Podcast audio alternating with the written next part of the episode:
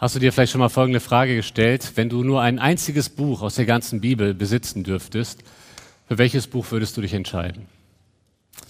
Keine einfache Frage, oder? Vielleicht sagen einige, um ehrlich zu sein, ich kenne die Bibel noch nicht so gut, ich wüsste nicht, für welches Buch ich mich entscheiden würde. Andere sagen, boah, das ist echt schwierig. Es gibt so viele gute Bücher in der Bibel. Um ehrlich zu sein, jedes und durch jedes Buch will Gott ja auch zu uns reden. Ich weiß nicht, für welches Buch ich mich entscheiden würde. Andere sagen vielleicht, ja, die Frage ist ein bisschen sehr hypothetisch. Ich meine, wir haben so viele Bibeln, wie soll es dazu kommen, dass wir uns nur für ein Buch entscheiden müssten? Nick Ripkin schreibt in seinem Buch Gottes unfassbare Wege von seinem Besuch bei verfolgten Christen in China. Und äh, eines Morgens wacht er auf, es ist eine geheim gehaltene Konferenz. Und eines Morgens wacht er auf und er stellt fest, dass Leute Bibeln zerreißen und die Blätter verteilen. Und äh, er ist ein bisschen schockiert im ersten Moment, wieso zerreißen die Bibel und fragt mal nach und dann bekommt er die Info, es gibt zu wenig Bibeln und wir reißen die einzelnen Bücher der Bibel raus, damit zumindest jeder ein Buch hat. Jetzt nochmal die Frage an dich. Wenn du dich für ein Buch in der Bibel entscheiden müsstest, für welches Buch würdest du dich entscheiden? Das ist eine rhetorische Frage, du musst nicht laut antworten. Ich glaube, ich würde mich für den Römerbrief entscheiden. Und wenn wir das mal weiterdenken, wenn nur, äh, wenn jede Gemeinde in Deutschland nur ein Buch der Bibel haben dürfte, ich würde mich dafür stark machen, gemeinsam mit den anderen Pastoren, dass unsere Gemeinde den Römerbrief bekommt. Vielleicht fragst du dir jetzt, okay, was ist das Besondere am Römerbrief? Wenn du den Römerbrief schon so ein bisschen kennst, sagst du, boah, das ist, da ist so vieles so schwer zu verstehen. Das ist ja geballte Theologie. Warum der Römerbrief? Wenn wir den Römerbrief lesen, verstehen wir, was Petrus sagt. Petrus sagt nämlich über Paulus in seinem Brief, bei Paulus ist einiges schwer zu verstehen. Vermutlich hat, hat Petrus da an den Römerbrief gedacht. Warum der Römerbrief? Ich möchte die Frage mal mit Martin Luther beantworten. Martin Luther, der Reformator, schreibt in seinen Vorbemerkungen zum Römerbrief Folgendes. Dieser Brief ist das eigentliche Hauptstück des Neuen Testaments und das allerreinste Evangelium. Er ist wohl würdig und wert, dass ihn ein Christenmensch nicht nur Wort für Wort auswendig wisse, sondern dass er auch täglich damit als mit täglichem Brot der Seele umgehe. Denn er kann niemals zu viel und zu gründlich gelesen oder betrachtet werden. Je mehr er behandelt wird, umso köstlicher wird er und schmeckt er. Und ich glaube, genau das ist der Grund, warum wir uns als Gemeinde mehr mit dem Römerbrief beschäftigen sollten. Dazu kommt, dass wir uns als Gemeinde, so sehen wir das auch im Pastorenkreis, in einer besonderen Situation befinden. Nicht nur wegen Corona, aber auch wegen Corona. Es kommen ganz viele Menschen in unsere Gottesdienste und auch in den Livestream, die noch gar nicht so viel mit dem Glauben am Hut hatten und jetzt aber mehr Fragen zum Glauben haben. Und das ist ein guter Ansatzpunkt, hier beim Römerbrief zu beginnen. Aber ich glaube, der Römerbrief ist nicht nur wichtig für Menschen, die sich noch nicht so viel mit dem Glauben beschäftigt haben. Der Römerbrief und das Evangelium das ja gerade im Römerbrief so systematisch dargelegt wird, ist so wichtig für uns Christen, dass wir immer mehr die Schönheit des Evangeliums verstehen, weil das ändert alles in unserem Leben, wenn wir das Evangelium tiefer verstehen. Die, durch das Evangelium werden wir motiviert, radikaler gegen Sünde in unserem Leben vorzugehen. Aber das Evangelium merzt auch alle Tendenzen zur Gesetzlichkeit und zur, zum Leistungsdenken, das ja so häufig in uns drin steckt, es merzt es aus, weil das Evangelium hat nicht viel mit Leistung zu tun. Als Dankbarkeit auf das Evangelium hin, ja, aber das ist, dazu kommen wir später. Und deswegen denke ich, dass der Römerbrief jetzt auch für die aktuelle Situation in unserer Gemeinde so entscheidend ist. Der Römerbrief beantwortet ganz viele wichtige Fragen und ich will hier nur mal so ein paar Fragen exemplarisch aufgreifen. Der Römerbrief beantwortet uns die Frage, was ist das Evangelium? Der Römerbrief beantwortet uns die Frage, wer ist Gott? Wer ist der Mensch? Ist der Mensch gut? Was ist eigentlich die größte Sünde des Menschen? Warum gibt es sexuelle Perversion, Hass und Kriminalität? Wie kann Gott Sünder gerecht sprechen? Was ist Gnade? Was ist Glaube? Wie kann ein Mensch echten Frieden im Herzen bekommen? Wie kann er eine echte Hoffnung bekommen in diesem Leben? Wie geht das? Und vielleicht ist das die Frage, die du dir stellst. Wie kann ich Hoffnung haben im Leben? Der Römerbrief beantwortet aber auch die Frage, warum ist das christliche Leben manchmal so ein Kampf? Ich weiß nicht, ob es dir auch manchmal geht, so wie mir. Ich bin manchmal frustriert, wie viel Sünde noch in meinem Leben ist. Frustriert. Warum ist das so? Ich bin doch Christ. Der Römerbrief beantwortet uns diese Frage. Der Römerbrief beantwortet uns die Frage, wer ist der Heilige Geist und was macht der Heilige Geist für uns? Der Römerbrief beantwortet uns die Frage, wie sicher ist unser Heil? Müssen wir ständig irgendwie Angst haben, dass wenn Jesus wiederkommt, wie wir es gerade von Viola gehört haben, dass wir dann vielleicht nicht dabei sind? Oder können wir Sicherheit haben, dass wenn Jesus kommt, dann sind wir dabei? Wie sicher ist unser Heil? Die Frage wird im Römerbrief beantwortet. Der Römerbrief beantwortet die Frage, welche Zukunft hat Israel? Und der Römerbrief beantwortet die Frage, was hat das Evangelium für ganz praktische Auswirkungen in unserem Leben? Das war nur eine Auswahl. Es gibt noch mehr Fragen. Ihr, ihr merkt, es ist geballte Ladung. Und ich persönlich freue mich sehr darauf. Ich wünsche es mir so sehr persönlich und ich bete dafür, dass Gott diese Predigtreihe gebraucht, um Menschen zu retten. Um Menschen zu retten, die das Evangelium annehmen, die gute Nachricht. Aber ich wünsche es mir auch so sehr, dass wir Christen das Evangelium viel, viel tiefer verstehen. Wir brauchen es so sehr. Wisst ihr was? Das Evangelium ist nicht nur das ABC der Gemeinde. Das Evangelium ist das A bis Z der Gemeinde. Das Evangelium ist das A bis Z der Gemeinde. Wir brauchen das Evangelium nicht nur, um Christ zu werden, wir brauchen das Evangelium, um Christ zu sein, als Christ zu leben. Und genau da möchte das Evangelium auf, äh, ansetzen und auch unsere Freude in Christus maximieren dass wir mit einer tiefen Freude im Herzen durchs Leben gehen können. Das ist mein Wunsch für dich, dass du verändert wirst durch das Evangelium. Und das ist das Thema meiner ersten Predigt. Ich weiß nicht, wie viele Predigten es werden. Ich habe vor, alle 16 Kapitel zu predigen. Es wird eine längere Reise. Aber die erste, das erste Thema lautet verändert durch das Evangelium. Und wir schauen uns heute die ersten 17 Verse an. 17 Verse ist viel. Und ich kann nicht jedes Detail aus jedem Vers aufgreifen, aber ich möchte den roten Faden einmal darlegen. Der erste Punkt lautet deine Identität und das Evangelium. Was hat das Evangelium mit deiner Identität zu tun? Schau mal, wenn man dich fragen würde, wer bist du und was ist dein Platz in dieser Welt? Hast du dir diese Fragen schon mal gestellt? Was würdest du antworten? Was ist dein Selbstverständnis? Wie siehst du dich? Und wie siehst du dich in dieser Welt? Die ersten Verse des Römerbriefs geben uns Aufschluss darüber. Sie behandeln bereits einige Themen genau zu diesem Thema. In den ersten sieben Versen, das ist eigentlich die Einleitung in äh, diesen Römerbrief. Und der Autor wird hier genannt, die Empfänger werden genannt, dann kommt der für Paulus so übliche Gruß und der Unterschied, wer sich hier so ein bisschen mit den Paulusbriefen auskennt, der Unterschied zu den anderen Paulusbriefen ist ja, diese Einleitung hier im Römerbrief ist wesentlich länger als bei den anderen Briefen. Womit hängt das zusammen? Ich denke, das hängt damit zusammen, dass Paulus die Römer noch nicht so gut kannte. Er war noch nie in Rom. Und er möchte sich selbst ausführlicher vorstellen, wer er ist, aber vor allen Dingen möchte er vorstellen, was seine Berufung ist und was das Evangelium ist. Das heißt, der Römerbrief ist in einer gewissen Weise ein Vorstellungsschreiben. Paulus schreibt ihn 58 nach Christus aus Korinth. Und er plant, über Korinth, ähm, über, ja, von Korinth nach Jerusalem zu reisen und dann nach Rom zum ersten Mal. Und mit diesem Brief, den er schon mal aus Korinth schickt, nach Rom, bereitet er seinen Besuch vor. Dass die Römer wissen, wer ist Paulus, wofür stehe ich, was glaube ich. Und ich bin so dankbar, dass Paulus in dieser Situation den Römerbrief geschrieben hat, denn dadurch haben wir so eine reine, systematische Darstellung des Evangeliums in der Bibel. Ein kostbarer Brief, den wir so sehr brauchen. Paulus bereitet in einer gewissen Weise seinen Besuch vor und deswegen gibt er uns in den ersten Versen bereits einige Infos. Es ist mehr als nur eine formale Einleitung. Kommt, wir lesen mal Vers 1. Paulus fängt mit den Worten an, Paulus, Knecht Christi Jesu, berufener Apostel, ausgesondert für das Evangelium Gottes. Paulus, Knecht Christi Jesu. Wisst ihr, was hier im Griechischen steht? Hier steht Doulos, das heißt Sklave. Und das wäre eigentlich die bessere Übersetzung. Ich bin Sklave Christi Jesu. Jetzt denkst du, Moment, Moment. Wir sind doch als Christen frei. Wir sind doch frei. Wieso steht hier, wir sind als Christen Sklaven? Das ist ja ein Begriff, mit dem wir auch viel Negatives verbinden. Zu Recht. Aber in diesem Zusammenhang, in dem theologischen Zusammenhang, ist das eine wunderbare Wahrheit. Paulus geht auf äh, dieses Thema in Kapitel 6 näher ein, aber die Wahrheit ist doch, wir als Christen gehören Jesus. Es ist eine Lüge, wenn der Mensch denkt, er kann völlig frei sein. Luther hat das schon gut formuliert, er sagt, einer reitet dich immer.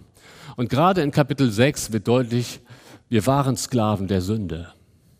Der Mensch ist so geschaffen, dass er immer etwas oder jemanden dient. Es gibt Menschen, die dienen anderen Menschen, um Anerkennung von ihnen bekommen. Und die leben eigentlich nur davon, was denken die anderen über mich. Damit dienen wir Menschen. Vielleicht ist es ein Hobby, vielleicht ist es ein Ziel, deine berufliche Karriere. Wir dienen immer etwas oder jemanden. Einer reitet dich immer. Und äh, Kapitel 6 macht, da macht Paulus deutlich, früher waren wir Sklaven der Sünde vor unserer Wiedergeburt. Da haben wir der Sünde gedient, aber dann kam Jesus in unser Leben. Er hat uns da rausgerissen. Das ist die gute Nachricht. Und er hat uns in seinen Dienst gestellt. Er hat uns erkauft. Und die Römer hatten das Konzept von Sklaverei. In Rom gab es viele Sklaven. Die haben genau verstanden, was Paulus hier meint. Sie, sie haben verstanden, ein Sklave gehört seinem Herrn. Und wenn Paulus sagt, ich bin Sklave Jesu Christi, möchte damit Paulus deutlich machen, ich gehöre Jesus. Schaut mal, als Christen gehören wir nicht zu Jesus, als Christen gehören wir Jesus. Das ist ein feiner, aber sehr wichtiger Unterschied. Wir gehören Jesus, denn er hat uns erkauft. Damit möchte Paulus deutlich machen, Jesus ist der Herr. Er nennt ihn immer wieder in diesen ersten Versen der Herr. Paulus stellt sich weiter vor, er sagt, ich bin nicht nur Sklave, ich bin berufener Apostel. Das ist natürlich eine sehr besondere Berufung, die wir jetzt so nicht haben. Ein Apostel war jemand, der dem auferstandenen Jesus wirklich begegnet ist. Das trifft auf Paulus zu. Und äh, Paulus hatte damit auch einen besonderen Auftrag. Der Epheserbrief macht deutlich, dass die Gemeinde auf der Grundlage der Apostel und Propheten gebaut wird. Und wenn Paulus das hier in so einem wichtigen Schreiben im Römerbrief ganz am Anfang deutlich macht, ich bin Apostel, dann macht er damit auch deutlich, dieser Brief ist jetzt nicht nur einfach ein privates Schreiben. Das ist Gottes Wort, das ist apostolische Lehre.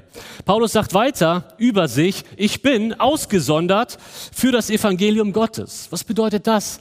Das heißt, Gott hat ihn in einem Punkt in seinem Leben herausgenommen aus dem bisherigen Umfeld, wo er sich bewegt hat, und ihn hineingestellt in seinen Dienst, ausgesondert für das Evangelium. Paulus, jetzt bist du beauftragt, verkündige die gute Nachricht. Und dieses Evangelium beschreibt Paulus dann in den nächsten Versen. Was ist das für ein Evangelium? Schaut mal Vers 2. Dass er durch seine Propheten in heiligen Schriften vorher verheißen hat. Damit ist das Alte Testament hier gemeint. Und Paulus sagt mit anderen Worten, das Evangelium kommt aus dem Alten Testament. Dort wurde es bereits verheißen. Wenn man das Alte Testament liest und diejenigen von uns, die es schon mal gelesen haben, da ist ja vieles auch schwer zu verstehen am Anfang. Aber du liest und du liest von den ganzen Opfern, die gebracht werden mussten damals für die Sünde und die wurden ja immer wieder gebracht. Und wenn du das Alte Testament liest, du kommst irgendwann zu der Frage, wo ist das Lamm? Wo ist das Lamm, das die Sünde ein für alle Mal wegnimmt und tilgt. Wo ist das Lamm? Und dann schaust du ins Neue Testament, das erste Buch im Neuen Testament, das Evangelium nach Matthäus, und du liest in den ersten Seiten die Wort, da ist das Lamm, das der Welt Sünde trägt. Ihr Lieben, das Alte Testament deutet auf Jesus hin. Jesaja 53, der leidende Gottesknecht, der für unsere Sünden gelitten hat. Wenn du das Alte Testament liest, stellst du die Frage, wo ist Jesus? Wann, wann kommt er endlich? Und dann kommt er. Aber wisst ihr, was uns das sagt? Das Evangelium ist nicht eine nachösterliche Erfindung der Jünger. So Opium fürs Volk. Wir müssen jetzt irgendwie eine gute Nachricht erfinden, nachträglich. Das Evangelium ist nicht nachträglich erfunden worden, es wurde vorher angekündigt. Und das sagt uns ja auch, dass das Evangelium, dass das Evangelium eine geschichtliche Grundlage hat, eine heilsgeschichtliche Grundlage. Jakob und ich, wir waren vor, vor einiger Zeit mal bei einem Treffen von Kölner Pastoren und ähm, da kam so alles zusammen, sage ich mal. Und irgendwann haben wir angefangen zu diskutieren über eine ethische Fragestellung. Und äh, ja, wir haben gemerkt, einer argumentiert dann auch zu Recht mit der Bibel gegen einen, der eine recht liberale Position hatte. Er sagt, ja, aber in der Bibel steht doch das und das. Und der andere sagt, weißt du was? Ich glaube nicht an die Bibel. Ich glaube an Jesus. Ich musste darüber nachdenken, über diesen Satz. Ich glaube nicht an die Bibel, ich glaube an Jesus. Je mehr ich darüber nachdachte, desto klarer wurde mir folgende Rückfrage. An welchen Jesus glaubst du? Woher weißt du, wer Jesus ist? Woher weißt du, dass er für dich am Kreuz gestorben ist? Woher weißt du, dass er auferstanden ist? Woher weißt du, warum er überhaupt sterben musste? Das erfährst du doch nur aus der Bibel. Und ich glaube, es ist so wichtig, weil wir heutzutage unser Glaubensleben so emotionalisiert haben. Es ist völlig egal, was da steht. Hauptsache, ich fühle gewisse Dinge. Es ist wichtig zu betonen, das Evangelium kommt aus der Schrift. Es ist da verheißen worden, es hat einen sicheren Anker. Und auch wenn wir es nicht fühlen, das ist das Wunderbare, auch wenn ich es fühle oder nicht, es ist wahr, weil es da steht. Und das ist die wunderbare Nachricht, die gute Nachricht. Jesus wurde verheißen. Und ähm, weiter heißt es hier über das Evangelium in den Versen 3 und 4 folgendes. Worum geht das Evangelium? Um wen geht es? Vers äh, 3. über seinen Sohn, der aus der Nachkommenschaft Davids gekommen ist, dem Fleisch nach und als Sohn Gottes in Kraft eingesetzt ist, dem Geist der Heiligkeit nach aufgrund der Auferstehung, der Totenauferstehung, Jesus Christus, unserem Herrn. Paulus sagt, im Evangelium geht es um den Sohn. Jedes Evangelium, das sich als Evangelium verkauft und irgendwie beim Menschen ansetzt oder dir ein schnelles Rezept für ein besseres Leben bieten will, ist kein Evangelium. Das Evangelium, da geht es um den Sohn. Es geht um Jesus. Er ist die zentrale Figur im Evangelium. Bei ihm muss es anfangen, bei ihm muss es aufhören. Es geht um Jesus. Und Jesus wird hier weiter beschrieben. Jesus ist der Mensch. Er ist, er ist geboren, er ist aus der Nachkommenschaft Davids gekommen. Das heißt, er hat einen Stammbaum. Jesus ist in die Welt gekommen, er war 100% Mensch, aber dass er ein Nachkomme Davids ist, lässt sich auch in Matthäus 1 nachlesen übrigens, macht hier auch deutlich, er ist der Messias. In 2 Samuel 7 wurde verheißen, der, der Messias kommt aus, dem, aus den Nachkommen Davids. Und das trifft auf Jesus zu. Das heißt, er ist Mensch und er ist der Messias. Aber in Vers, äh, Vers 4 können wir sehen, Jesus ist nicht nur 100% Mensch, Jesus ist auch 100% Gott, denn durch seinen Sieg über den Tod hat er den Anspruch, Gottes Sohn zu sein, ein für allemal unter Beweis gestellt. Durch seinen Sieg. Das heißt, Jesus, wenn wir das mal hier zusammenfassen, Jesus ist der angekündigte, Jesus ist der als Mensch gekommene Messias und er ist als der Sohn Gottes, der siegreich über den Tod triumphiert hat und eingesetzt ist, ein für allemal. Er ist unser Herr. Ihr Lieben, um diesen Jesus geht es um Evangelium. Es ist der Jesus, der in die Welt gekommen ist, um Sünder zu retten. Das ist das Evangelium. Er hat für uns gelitten am Kreuz. Er ist gestorben, er ist am dritten Tag auferstanden, hat den Tod besiegt, damit wir Hoffnung haben können. Um diesen Jesus geht es, um niemand anderen. Es geht um, das, um den Sohn, um das Evangelium gemäß dem Sohn. Dann sagt Paulus weiter in Vers 5, durch ihn haben wir Gnade und Apostelamt empfangen für seinen Namen zum Glaubensgehorsam unter allen Nationen. Paulus sagt, ich habe Gnade empfangen. Ich habe Vergebung der Sünden empfangen durch diesen Jesus. Und Paulus hatte so viele Sünden. Paulus sagt, ich bin, ich bin der größte Sünder gewesen, aber Jesus hat mir alles vergeben. Und weißt du was, das ist die gute Nachricht, die ich dir heute mitgeben möchte. Jesus kann dir alles vergeben, alles. Paulus sagt, ich habe Gnade empfangen. Und nicht nur das, jetzt will Jesus mich auch für seine Ziele gebrauchen. Er hat mich beauftragt. Und das ist etwas, wo Paulus nie aus dem Staunen kam. Bis zum Ende seines Lebens. Wie kann Gott mich gebrauchen? Er hat mir alles vergeben. Ich bin so dankbar und möchte ihm dienen. Ihr Lieben, das ist das Evangelium. Wenn du verändert bist vom Evangelium, dann, dann staunst du. Wofür wurde Paulus beauftragt? Er sagt, ich bin beauftragt worden mit dem Ziel, Heiden vom Glauben zu überzeugen, dass sie auch Jesus annehmen, aber dann auch gehorsam leben, Glaubensgehorsam. Und dann schließt er jetzt den Bogen wieder zu den Römern, spannt den Bogen zur Gemeinde in Rom, die offensichtlich größtenteils aus Heidenchristen besteht und sagt dann in Vers 6 und 7, unter denen, also unter den Nationen, auch ihr seid Berufene Jesu Christi, allen Geliebten Gottes, berufenen Heiligen in Rom, Gnade euch und Friede von Gott, unserem Vater und dem Herrn Jesus Christus. Ich möchte jetzt mal zusammenfassen. All das, was Paulus hier über sich selbst, über seine Identität sagt und über die Identität der römischen Christen. Und das möchte ich auf dich anwenden. Wenn du Christ bist, möchte ich dir das auch zusprechen aus dem Wort Gottes. Du gehörst Jesus. Das müssen wir uns bewusst werden. Wir gehören Jesus. Du bist begnadigt, du bist beauftragt, du bist geliebt und du bist geheiligt. Weißt du was? Dafür hast du nichts getan. Dafür hast du nichts getan. Das ist seine Gnade in deinem Leben. Das ist die Schönheit des Evangeliums. Du hast es einfach angenommen.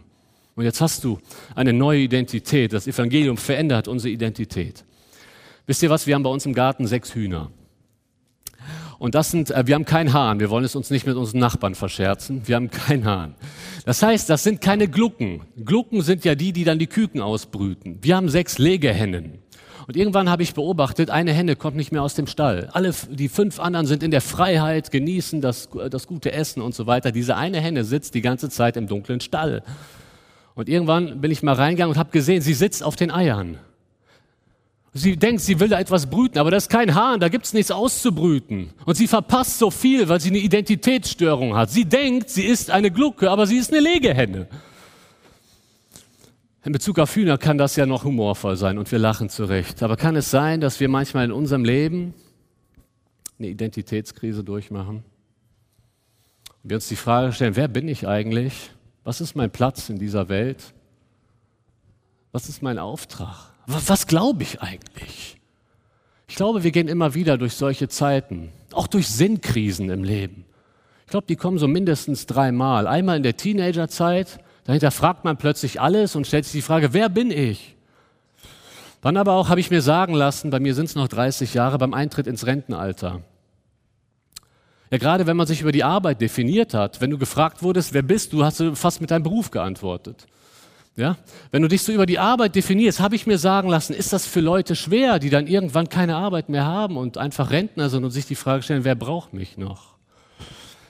Für viele kommt so eine Phase in den Wechseljahren, so zwischen 40 und 50, man nennt das auch Midlife Crisis.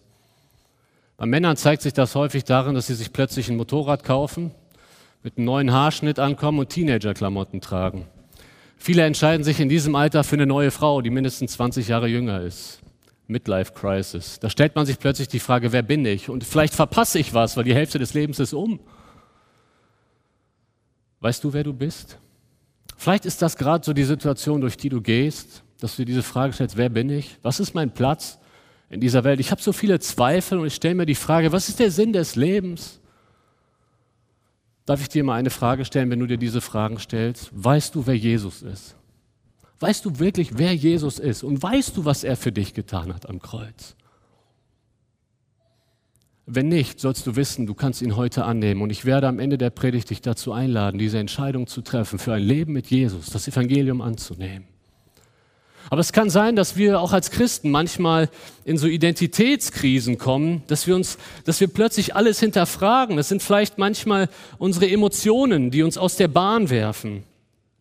Wo wir plötzlich den Eindruck haben, ich, ich drehe durch, ich werde verrückt, was ist los mit mir? Und was kann ich noch als, als Wahrheit annehmen in meinem Leben? Wer bin ich? Was ist mein Platz? Weißt du was? Glaub nicht irgendwelchen Lügen. Glaub nicht irgendwelchen Lügen. Wenn du wissen willst, wer du bist, schau nicht in den Spiegel, schau aufs Kreuz. Wenn du als Christ wissen willst, wer du bist, schau nicht auf dein Perso, schau in die Bibel. Wenn du wissen willst, wer du bist, lies nicht Bücher zur Selbstfindung, beschäftige dich mit dem Evangelium. Lies weniger in der Psychologie nach, beschäftige dich mit Soteriologie, mit Heilslehre. Denn da steht drin, wer du bist in Christus. Du bist geliebt, du bist geheiligt, du bist sein, du bist sein Eigentum. Wisst ihr, was ich eigentlich mit der Legehenne da gemacht habe in unserem Stall? Ich bin reingegangen, die saß ja fest auf den Eiern und dachte, sie müsste jetzt ihre Küken beschützen. Ich habe mir Handschuhe angezogen, weil ich dachte, die wird um sich picken, ne? die so ihre Küken verteidigen, die gar nicht da sind. Ich habe mir die Handschuhe genommen und ich habe sie einfach mit ein bisschen Gewalt genommen, rausgepackt und zurück in die Freiheit gesetzt da wo die anderen sind, da wo das gute Essen ist. Die musste sich erstmal schütteln, wirklich. Ähm, die hat auch komische Geräusche von sich gegeben und irgendwann war sie wieder klar im Kopf. Und weißt du was, vielleicht ist es das, was Gott mit der Predigt heute in dir machen möchte. Dass wenn du so Identitätskrisen hast und dich fragst, wer bin ich eigentlich, dass Gott dich einfach durch sein Wort dann nochmal rausholst aus der, aus der Dunkelheit, aus der Finsternis, wo du drin bist und dich nochmal in die Freiheit stellt und dir sagt, hey, du bist geliebt, du gehörst mir. Du bist begnadigt. Ich habe so viel für dich getan. Kopf hoch, ich will dich gebrauchen. Ich habe noch einen Plan mit dir. Würde mich freuen, wenn dich das ermutigt. Wenn du hier rausgehst und sagst, ja, das bin ich in Christus.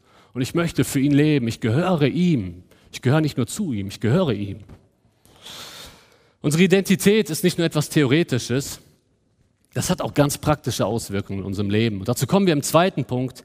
Deine Pläne und das Evangelium. Ich lese mal die Verse 8 bis 12 hier einmal vor. Paulus macht weiter. Aufs Erste danke ich mein Gott durch Jesus Christus, euer aller wegen, dass euer Glaube verkündet wird in der ganzen Welt.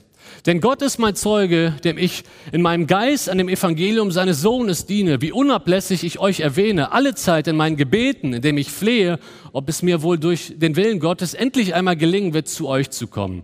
Denn mich verlangt sehr, euch zu sehen, damit ich euch etwas geistliche Gnadengabe abgebe, um euch zu stärken das heißt aber, um bei euch mitgetröstet zu werden.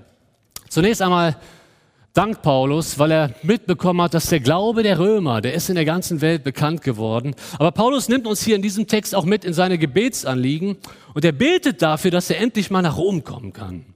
Und von diesem Besuch verspricht sich Paulus ein geistliches Geben und nehmen. Er hat eine Sehnsucht nach Gemeinschaft mit anderen Christen. Das ist übrigens etwas total Natürliches. Etwas, was in uns Christen drin sein sollte, dass wir als Christ Sehnsucht haben nach geistlichen Austausch, gegenseitiges Stärken mit anderen Christen. Das ist der Leib Christi. Und Paulus denkt Beziehungen, das ist wichtig. Paulus denkt Beziehungen immer in zwei Kategorien. Wenn Paulus an Beziehungen denkt, denkt er daran, Christen im Glauben zu stärken und nicht Christen mit dem Evangelium für Christus zu gewinnen. Das sind seine beiden Kategorien, wie Paulus Beziehungen denkt. Und dann erklärt Paulus in Versen 13 und 14 seine früheren Pläne. Ich will aber nicht, dass euch unbekannt ist, Brüder, dass ich mir oft vorgenommen habe, zu euch zu kommen und bis jetzt verhindert worden bin, damit ich auch unter euch etwas Frucht habe, wie auch unter den übrigen Nationen. Paulus sagt, ich, ich, ich habe in der Vergangenheit echt, ich wollte so oft zu euch kommen. Es hat nie funktioniert, da kam immer was dazwischen, aber ihr sollt wissen, ich wollte es. Warum wollte Paulus? Nach Rom. Warum wollte er dahin? Er sagt, hier im Text steht, damit ich auch unter euch einige Frucht haben möchte, wie auch unter den übrigen Nationen. Frucht bedeutet hier erfolgreiche Missionsarbeit. Paulus sagt mit anderen Worten, ich wollte zu euch kommen nach Rom, um auch in Rom Menschen für Jesus zu gewinnen, mit dem Evangelium. Und dann schreibt er weiter, dass er sich hier als Schuldner sieht. Das ist ein ganz starkes Wort, das kommt aus der Wirtschaft. Hattest du schon mal Schulden bei anderen? Ich ja. Und das ist ein komisches Gefühl. Ne? Ich, ich schuld dem anderen noch was. Ich muss noch was zurückgeben. Das belastet auch so ein bisschen. Und das ist das Wort, das Paulus hier braucht. Ich bin ein Schuldner des Evangeliums. Ich weiß, ich muss es ihnen geben, weil es so eine Last auf meinem Herzen ist. Und zwar allen. Er sagt, ich will es, ich will es Juden geben und nicht Juden. Ich will es Griechen geben und nicht Griechen, also auch den Barbaren den Weisen, also den Intellektuellen, aber auch den weniger Intellektuellen. Ich will das Evangelium allen Menschen weitergeben, weil ich so eine Last habe. Und hier sehen wir, dieser Auftrag macht etwas mit Paulus. Er ist verändert worden durch das Evangelium. Das will er, deswegen will er mit dem Evangelium in die ganze Welt und hier jetzt konkret nach Rom. Und dann schlussfolgert er dann in Vers, äh, Vers 15, dementsprechend bin ich, so viel an mir liegt, will ich auch euch, die ihr in Rom seid, das Evangelium zu verkündigen. Hier müssen wir uns jetzt noch mal kurz die Frage stellen, wem möchte Paulus das Evangelium verkündigen? Es, er schreibt hier im Text auch euch, die ihr in Rom seid. Das sind ja eigentlich jetzt, er schreibt ja die Christen an. Und ich glaube, dass es auch hier um die Christen geht. Ich habe es ja am Anfang deutlich gemacht, auch wir Christen brauchen das Evangelium. Und Paulus sagt, ich möchte zu euch nach Rom, um euren Glauben zu stärken durch das Evangelium. Aber wie Paulus dieses Wort sonst gebraucht, sind hier auch ganz sicher die Nichtchristen in Rom im Blick. Das heißt, Paulus will mit dem Evangelium in die Welthauptstadt. Und wisst ihr, was mich so an Paulus fasziniert? Und ich denke, viele von euch auch. Er hat seine Pläne immer mit dem Evangelium verbunden. Für Paulus gab es keine Lebenspläne, die nichts mit dem Evangelium zu tun haben. Seine Pläne, ob es die Reisepläne waren, hingen immer mit dem Evangelium zusammen. Ich habe euch heute mal zwei Paar Schuhe mitgebracht. Das eine Paar stelle ich jetzt mal hier auf den Tisch, wo das Evangelium steht. Das andere Paar stelle ich auf den Tisch, wo meine Pläne steht. Und wisst ihr, was mir aufgefallen ist bei mir persönlich und vielleicht auch bei euch? Das sind tatsächlich manchmal zwei Paar Schuhe in unserem Leben. Da ziehen wir diese Schuhe an, weil es in der Gemeinde einen evangelistischen Einsatz gibt. Dann habe ich diese Schuhe an. Dann ist der Einsatz vorbei dann ziehe ich wieder diese Schuhe an und mache meine Lebenspläne und führe mein Leben. Aber ich habe ein bisschen gutes Gewissen, weil ich ja damals bei dem Einsatz mitgemacht habe. Und doch sind es prinzipiell zwei Paar Schuhe. Bei Paulus waren das nie zwei Paar Schuhe. Paulus Pläne wurden vom Evangelium bestimmt und vom Evangelium beeinflusst. Und ich persönlich, ich halte diese Predigt mir. Und ich bete darum, Herr, hilf du mir, dass das in meinem Leben immer Hand in Hand geht. Schaut mal, wir machen uns so viele Pläne. Wir wollen vielleicht unsere Wohnung neu renovieren, unser Haus. Wir wollen uns im Sportverein betätigen. Wir wollen uns ein Boot kaufen. Wir wollen äh, noch ein, ein, weiteres Studium beginnen. Wir wollen äh, beruflich weiterkommen. Und das sind alles keine schlechten Pläne, versteht mich nicht falsch. Aber warum denken wir sie so häufig völlig unabhängig vom Evangelium? Ich habe das jetzt nochmal gemerkt vor unserem Urlaub. Da habe ich mich echt, also vor dem Urlaub freut man sich ja immer, ne? Und ich dachte, wow, super Urlaub, ich kann zur Ruhe kommen. Und da hat mich der Herr auf etwas hingewiesen. Sagt, André, warum denkst du jetzt hauptsächlich an deine Ruhe? Vielleicht will der Herr dich im Urlaub gebrauchen. Bist du dazu bereit? Ja, wir denken zu sehr in, äh, in zwei Paar Schuhen.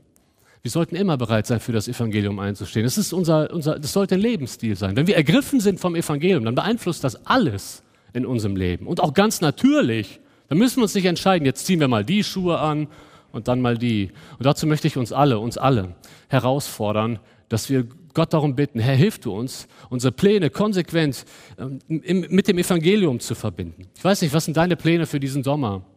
Vielleicht steht bei dir noch ein Urlaub an. Vielleicht äh, hast du mehr Zeit als sonst. Denk doch mal darüber nach, wo Gott dich gebrauchen möchte für das Evangelium.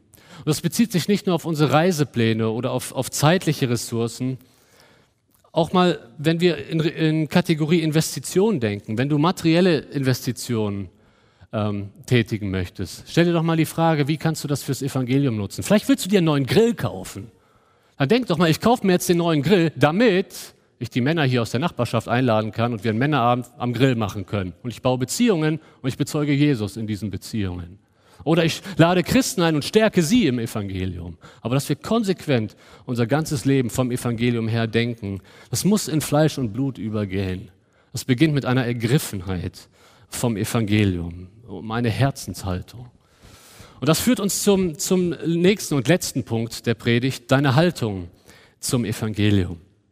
Ich lese den Anfang von Vers 16. Da sagt Paulus, denn ich schäme mich des Evangeliums nicht. Paulus sagt, ich möchte das Evangelium nach Rom bringen, weil ich mich nicht schäme für das Evangelium. Stellen wir uns vielleicht die Frage, warum muss Paulus das hier schreiben? Dass er sich nicht schämt. Offensichtlich, weil es Leute gibt, die sich für das Evangelium schämen. Wenn wir mal uns einen Auszug aus dem Korintherbrief hier anschauen, da heißt es in 1. Korinther 1, Vers 18, denn das Wort vom Kreuz ist eine Torheit denen, die verloren werden. Uns aber, die wir selig werden, ist es Gottes Kraft. Denn die Juden fordern Zeichen und die Griechen fragen nach Weisheit. Wir aber predigen Christus den Gekreuzigten, den Juden ein Ärgernis und den Heiden eine Torheit. Das heißt, Paulus ist sich dessen bewusst. Mit dem Evangelium kannst du nicht bei allen Menschen punkten. Paulus ist sich dessen bewusst, wenn ich damit nach Rom komme, es wird Widerstand geben. Das ist überall. Ist interessant. Paulus schreibt den Römerbrief, wie gerade schon gesagt, er schreibt ihn ja aus Korinth. Und wisst ihr, was er bis dahin schon alles für das Evangelium gelitten hat? Er war in Philippi im Gefängnis wegen dem Evangelium. Dann ging es von da aus nach Thessalonich. In Thessalonich, Thessalonich musste er in einer Nacht- und Nebelaktion verlassen wegen dem Evangelium. Er kam nach Beröa, auch da konnte er nicht lange bleiben. Er wurde verfolgt, verfolgt, verfolgt für das Evangelium. Dann kommt er nach Athen. Jetzt könnte man denken, oder wird es ein bisschen pluralistischer? Weltkulturhauptstadt. Paulus kommt äh, nach Athen und verkündigt das Evangelium unter den intellektuellen Philosophen auf dem Areopag. Und sie belächeln ihn und lachen ihn aus und lehnen es ab. Und ich kann mir vorstellen, hier haben einige Leute gedacht, wow, das ist eine Klatsche für Paulus. Ob er das wegsteckt? In der Weltkulturhauptstadt öffentlich ausgelacht zu werden, der wird doch jetzt nicht wagen, in die politische Welthauptstadt zu kommen, nach Rom. Und Paulus sagt doch, denn ich schäme mich des Evangeliums nicht. Warum schämen sich Menschen heute für das Evangelium? Oder lass es mich mal ein bisschen persönlicher sagen. Warum schämen wir uns manchmal für das Evangelium? Es kann sein, dass wir es tun, weil das Evangelium ein Affront gegen alle Religiosität ist. Das Evangelium sagt, du kannst nicht durch Werke errettet werden funktioniert überhaupt nicht. Und manchmal, wenn wir mit einer Person im Gespräch sind, sie denkt, sie wäre ein guter Mensch, weil sie dreimal im Jahr in die Kirche geht und zwischendurch sich sozial engagiert. Der Person müssten wir ja eigentlich sagen, deine guten Werke bringen dich nicht in den Himmel. Du musst erkennen, dass du ein Sünder bist und Jesus brauchst. Dann kommst du in den Himmel. Das ist ein Affront gegen eine religiöse Person. Und deswegen sind wir vielleicht manchmal etwas zögerlich. Das andere, warum wir uns vielleicht, der andere Grund, warum wir uns manchmal für das Evangelium schämen, ist seine Exklusivität. Das Evangelium sagt, nur Jesus kann dich retten. Nur. Es gibt keinen anderen Weg in den Himmel als nur Jesus. Und wir wollen nicht als intolerant gelten und deswegen schämen wir uns. Oder vielleicht wollen wir einfach nicht belächelt werden. Wir wollen unser Standing im Unternehmen und da, wo wir sind, irgendwie bewahren. Das ist dieses eine Mädchen im Teenageralter. Ich nenne sie jetzt mal einfach Sophie. Sophie geht ziemlich schlecht mit ihrer Mutter um. Um genauer zu sein, schämt sich Sophie für ihre Mutter. Ähm, genauer gesagt hängt das damit zusammen, weil die Mutter eine große Narbe im Gesicht hat.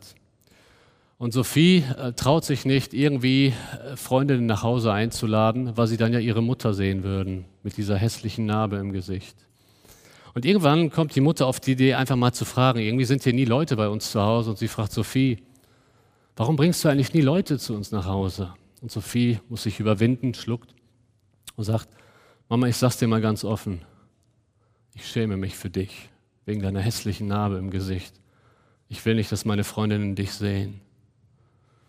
Die Mutter muss das erstmal kurz verdauen, sagt dann Sophie, weißt du was, ich, ich erzähle jetzt mal, jetzt ist der Zeitpunkt gekommen. Wo ich dir mal die Geschichte hinter dieser Narbe erzähle. Weißt du, als du ein Baby warst, bin ich irgendwann mal kurz aus dem Haus gegangen. Du hast geschlafen in deinem Zimmer. Und als ich zurückkam, habe ich gesehen, das Haus brennt. Horrorszenario für jede Mutter. Das Kinderzimmer hat Feuer gefangen. Sie rennt rein, nimmt dieses Baby aus der Wiege, kriegt es noch gerettet, aber auf dem Weg nach draußen zur Haustür fällt ein Balken der Mutter voll auf den Kopf. Das Kind wird gerettet, dem Kind ist nichts passiert. Aber Sophie sagt die Mutter, ich habe diese Narbe, weil ich dein Leben gerettet habe. Weißt du, Jesus hat auch Narben. Jesus hat Narben weil er sein Leben für dich gegeben hat, um dich zu retten. Ist es nicht paradox, jetzt mal ganz ehrlich, ist es nicht paradox, dass wir uns manchmal für den schämen, der sein Leben für uns gelassen hat, der alles für uns gegeben hat, der uns liebt und wir stehen nicht zu ihm in der Öffentlichkeit. Ich möchte mehr dahin kommen und ich möchte, dass wir mehr dahin kommen, zu sagen, ja, ich schäme mich des Evangeliums nicht. Egal was es kostet, egal was es für Nachteile mit sich bringt, ich stehe zu meinem Jesus der sein Leben für mich gegeben hat, seine Narben hat er wegen mir, wegen meiner Sünde. Und deswegen werde ich ihm immer dankbar sein und immer zu ihm stehen in der Öffentlichkeit. Ich möchte dich ermutigen, wenn du das nächste Mal die Möglichkeit hast, schäm dich nicht für diesen Jesus. Er hat sein Leben für dich gelassen. Ich möchte dich aber auch ermutigen, wenn du deinen Glauben noch nie in der Taufe bezeugt hast. Schau mal, gerade die Taufe ist ja ein öffentliches Bekenntnis zu Jesus. Und Jesus sagt, wer sich meiner und meiner Worte schämt, dessen werde ich mich auch schämen. Ich möchte dich ermutigen und auch herausfordern, bekenn dich zu Jesus. Öffentlich. Vielleicht glaubst du an ihn, du hast ihn angenommen, aber du hast deinen Glauben noch nie in der Taufe bezeugt. Am 4. Oktober haben wir die nächste Taufe. Und ich möchte dich einladen, das heute festzumachen. Dass du heute die Entscheidung triffst, bei der nächsten Taufe bin ich dabei. Ich schäme mich nicht des Evangeliums und ich werde mich öffentlich dazu bekennen, dass ich diesen Jesus liebe, der sein Leben für mich gelassen hat und alle meine Sünden vergeben hat. Dazu möchte ich dich einladen. Du kannst gerne, wenn du das machen willst, wenn du das festmachen willst, einfach nach dem Gottesdienst auf mich oder auch auf Pastor Jakob Görzen zukommen. Wir kommen zum letzten Teil des heutigen Predigttextes. Ich möchte dich einladen, das Evangelium anzunehmen, wenn du es noch nie getan hast. Schaut mal, da heißt es am Ende von Vers 16 und Vers 17, ist es doch Gottes Kraft zum Heil jedem Glaubenden, sowohl dem Juden als den Juden zuerst als auch den Griechen. Denn Gottes Gerechtigkeit wird darin geoffenbart, aus Glauben zu Glauben, wie geschrieben steht, der Gerechte aber wird aus Glauben leben. In diesen Versen, das müssen wir verstehen, stellt Paulus die Gesamtthese des Römerbriefs auf. Hier stellt er die These auf, was das Evangelium ist, und diese These wird er in den nächsten Kapiteln entfalten. Das ist die Kernaussage zum Evangelium, zur Funktion des Evangeliums. Paulus sagt, das Evangelium ist Gottes Kraft. Wisst ihr, was hier im Griechischen steht? Dynamis. Da denken wir jetzt an das Wort Dynamit. Ne?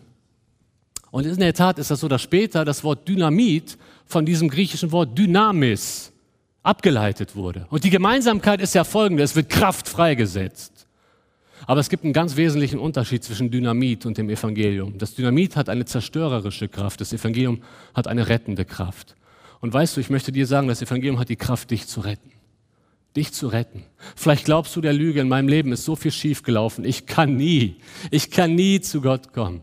Das Evangelium hat eine Kraft, dich zu retten. Das Evangelium hat die Kraft, deine, dein Denken zu verändern, dein Herz zu heiligen. Das ist die Kraft des Evangeliums. Und weiter, das Ziel ist es, zu retten. Und zwar jeden Menschen, der glaubt, sagt Paulus. Das ist der Schlüssel. Man muss es im Glauben annehmen. Den Juden zuerst und ebenso den Griechen. Das müssen wir jetzt wieder kurz erklären. Was, was bedeutet das? Es bedeutet, dass die Juden ja einen heilsgeschichtlichen Vorsprung hatten. Jesus ist auch zuerst zu den Schafen Israels gegangen. Paulus ist zuerst in die Synagoge gegangen. Aber den Heiden, und damit sind wir gemeint, gilt das Evangelium genauso. Das heißt, das Evangelium kann jeden Menschen retten, der glaubt. Die Frage ist trotzdem, inwiefern rettet das Evangelium? Was passiert da? Und damit kommen wir zu Vers 17. Da heißt es, denn Gottes Gerechtigkeit wird darin geoffenbart, aus Glauben zu Glauben, wie geschrieben steht, der Gerechte wird aus Glauben leben. Ich glaube, der Satz überrascht im ersten Moment, oder? Im Evangelium wird geoffenbart die Gerechtigkeit Gottes. Wenn der jetzt stehen würde, im Evangelium wird geoffenbart die Gnade Gottes, dann könnten wir gut verstehen. Wenn da stehen würde, im Evangelium wird geoffenbart die Liebe Gottes, könnten wir auch gut verstehen. Aber was meint hier Gerechtigkeit? Im Evangelium, was hat das mit Gerechtigkeit zu tun? Luther ist an dieser Frage kaputt gegangen.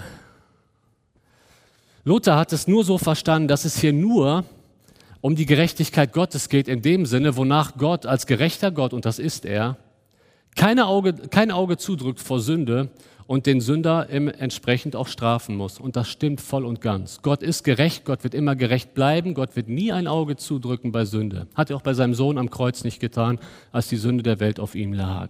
Das wird er bei uns erst recht nicht tun. Aber ist hier nicht noch mehr gemeint? Wie hängt das jetzt mit dem Evangelium zusammen? Das war Luthers Frage. Und ich möchte euch mal hier abschließend noch in seine Gedankenwelt mit hineinnehmen, auch in seinen Kampf. Da heißt es, ich zitiere äh, von Martin Luther, ich hasste dieses Wort Gerechtigkeit Gottes, welches ich nach der üblichen Gewohnheit aller Doktoren gelehrt worden war durch die Gott gerecht ist und Sünder wie Ungerechte straft. Ich aber fühlte mich, obwohl ich als Mönch untadelig lebte, vor Gott als Sünder und unruhig in meinem Gewissen und konnte nicht hoffen, dass ich durch meine Genugtuung versöhnt sei. Ich liebte den gerechten Gott der Sünderstraft nicht, sondern hasste ihn. Muss Gott durch das Evangelium Leid auf Leid fügen und uns auch durch das Evangelium seine Gerechtigkeit und seinen Zorn androhen? So raste ich in meinem verwirrten Gewissen, pochte aber trotzdem ungestüm an dieser Stelle bei Paulus an, indem ich vor Durst brannte, zu wissen, was der heilige Paulus wollte. Schaut mal, Martin Luther hat sich so sehr darum bemüht, diesen Gott zu gefallen, den gerechten Gott. Er war Mönch. Ich meine, da könnte man ja sagen, so formal ist das ja so ziemlich religiös, was der da macht. Also wenn jemand nah an Gott ist, dann wahrscheinlich er. Er hat ja den ganzen Tag Zeit für Gott. Und Luther nimmt uns hier mit rein und sagt, ich, der Maßstab Gottes ist einfach zu groß gewesen. Ich komme da nicht an. Schon wieder die nächste Gedankensünde. Luther war ständig beichten und er ist kaputt gegangen an dieser Last, an dieser Schuld. Und irgendwann hat es Klick gemacht. Und da hat Luther das Evangelium verstanden. Durch Römer 1,17 hat Luther sich bekehrt. Irgendwann hat Luther verstanden, die Gerechtigkeit Gottes, das ist nicht nur Gottes Wesen, dass er gerecht ist, sondern die Gerechtigkeit Gottes, von der es hier geht, bedeutet, dass Gott gerecht spricht. Und zwar denjenigen, der glaubt, der es einfach nur im Glauben annimmt. Und dann wird dieser Sünder gerecht gesprochen.